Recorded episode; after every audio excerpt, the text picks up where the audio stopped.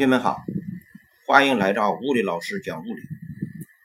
前两讲我们已经了解了温度，今天我们就用它来探究大自然的魔法——物态互变。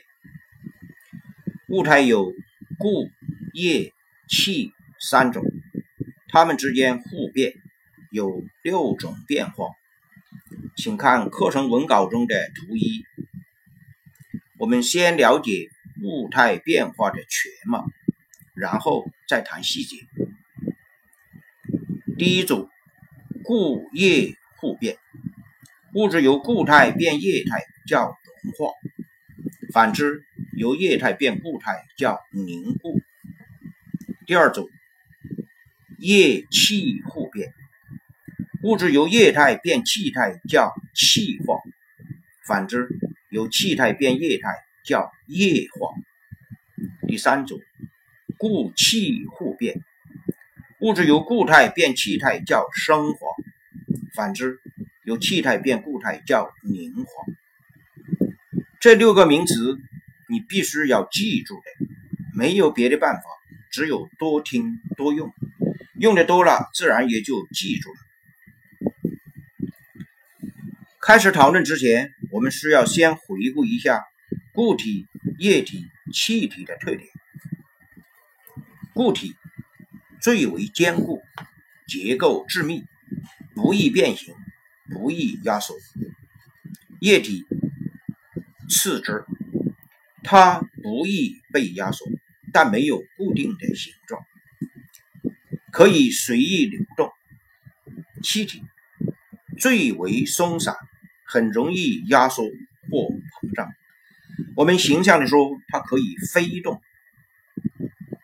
从固体到液体再到气体，它们的流动性越来越强，活动由束缚到越来越自由，结构由致密到越来越松散。你看，它们差别那么大，大自然变这个魔法其实很不容易。要实现物态互变，离不开加热或降温。因为物态互变这个魔法需要用到能量块，而大自然的能量块就是以热量的形式提供的。给固体一些热量，它的内部就躁动起来，想要突破束缚，追求自由，躁动到管束不住的程度，就从固体变成可以流动的液体。即使再给液体一些热量，它就要更大的自由，由液体变成可以飞动的气体。以上就是融化和气化。显然，融化和气化都需要吸热。反过来，从气体出发，给它降温，逼它交出一些热量来，它的内部就没有那么躁动，变得越来越老实。到了一定的程度，再想飞也飞不了了，只能乖乖的流淌，也就从气体变成了液体。进一步再拿走一些热量，流也流不动了，液体又变成了固体。以上就是液化和凝固，可见液化和凝固都要放热。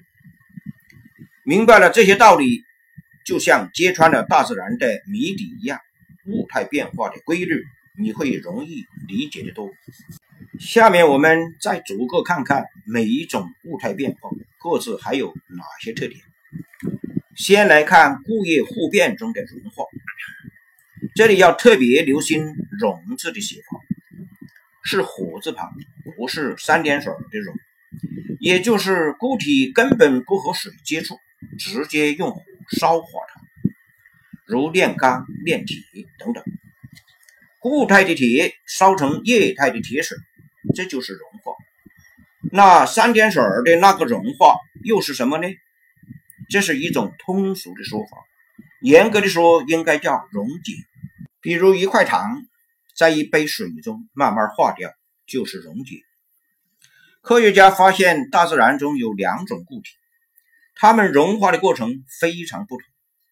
一类固体叫晶体，当它升温到某一温度时，突然就冒出来了液体。有一部分固体先吃服，化成了液体，然后不断加热，越来越多的固体被化成液体。夏天冰棒化水就是这样的过程。奇怪的是，在融化的过程中，不管怎么加热，温度始终不变，直到固体全部融化完了，才又开始继续升温。另一类固体是非晶体，它融化的过程。是所有固体一起共同进退，随着不断加热，温度越来越高，整体越来越软，然后大家一起变成稀糊糊一样粘稠的东西，最后彻底化成流动的液体。修路工人加热沥青，电工融化松香，都是非晶体融化的例子。晶体融化是在固定的温度下进行的，这个温度被称为熔点。没融化完，温度不升，而非晶体没有这个特征，它是在一个温度区间内逐渐变软的，因此熔点就是我们区别晶体和非晶体的法宝。再来看看凝固，凝固是融化的逆过程，把融化的过程倒过来就是凝固。与融化一样，晶体和非晶体凝固的过程也不同。液态的晶体凝固是在固定的温度下进行的，凝固的过程中温度始终不变，直至全部液体都变成固体，这时的温度叫凝固点。同一晶体熔点和凝固点是相同。液态的非晶体凝固时是在一个温度区间内逐渐变得粘稠，然后越来越硬，最终成为硬邦邦的固体。蜡炬成灰泪始干。点蜡烛时，蜡流泪的过程是非晶体的融化，泪流到烛台又变成一坨硬块，这是非晶体的凝固。晶体融化必须同时满足两个条件：一、温度达到熔点；二、既是吸热。同样，晶体凝固时也必须同时满足两个条件：一、温度达到凝固点。二、既是放热。思考一个问题：将零摄氏度的冰放到零摄氏度的房间里，冰会融化吗？将零摄氏度的水放到零摄氏度的房间里，水会结冰吗？答案是都不会，因为缺少继续吸热和放热的条件。下面我们讨论液气互变中的气化。这里要特别注意“气”字，有三点水，说明是由液态变气态才叫气化。气化有两种方式，一慢一快，蒸发和沸腾。蒸发很慢，见的非常多的例子是湿衣服被晾干，洒了水的地面自己干了。怎么干的？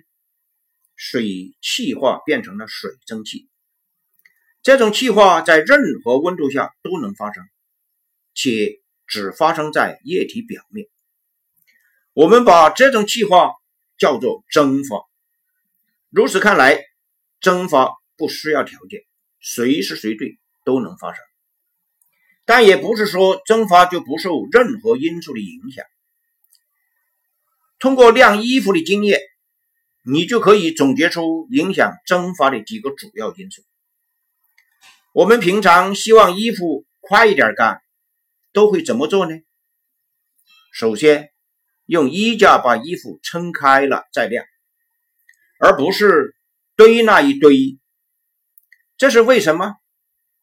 为了增大液体表面积，因为蒸发只发生在液体表面。其次，我们会选择有太阳的地方晾衣服，因为太阳底下温度高，可见提高温度加快蒸发。我们还会把衣服晾在通风的阳台或者室外，说明空气流通也有助于加快蒸发。最后，你一定有体会：梅雨天衣服不容易干，而秋高气爽的天气衣服干得快。这主要是空气湿度的影响。那么结论是，加快蒸发有四个因素：一、增大液体表面积；二、提高液体温度；三、加快液体表面的空气流动；四、降低空气湿度。此外，蒸发的快慢还与液体的种类有关。比如，同样的条件，酒精、汽油都比水要蒸发的快。蒸发是要吸热的，吸周围物体和自身的热。如把酒精涂在皮肤上，感到特凉，就是酒精蒸发吸热以及蒸发制冷。的结果，还有用温度计测置于空气中的水温，要比同时同地的气温低，也是蒸发吸热、蒸发制冷的结果。蒸发制冷最大的应用就是电冰箱和空调。什么是沸腾？通俗的说，水烧开了，还继续烧，这时水就在沸腾。如果水一烧开就熄火，它就停止沸腾。水沸腾时，液体内部产生大量气泡，气泡上升变大，到液体表面破裂，大量热气冒出来。看到的是水在翻滚，热气腾腾。可见，沸腾是同时发生在液体表面和内部的剧烈气化现象。水沸腾时要吸热，但温度始终不变，说明热量并没有被用来升温，而是被用在把水变成气这方面了。沸腾时那个不变的温度就叫沸点。实验发现，不同液体的沸点一般不同，同一种液体的沸点还与气压有关，气压越高，沸点越高。现在你知道摄氏温标为什么一定要强调？一百摄氏度是在标准大气压下沸水的温度了吧？总结一下，液体沸腾必须同时具备两个条件：一、温度达到沸点；二、继续吸热，缺一不可。有一点要提醒注意：水沸腾前，水的内部也有气泡产生，只是在上升时越来越小，最终消失。那是由于水温不均匀导致的。下面的水温高一些，上面的水温比较低，才导致这一现象。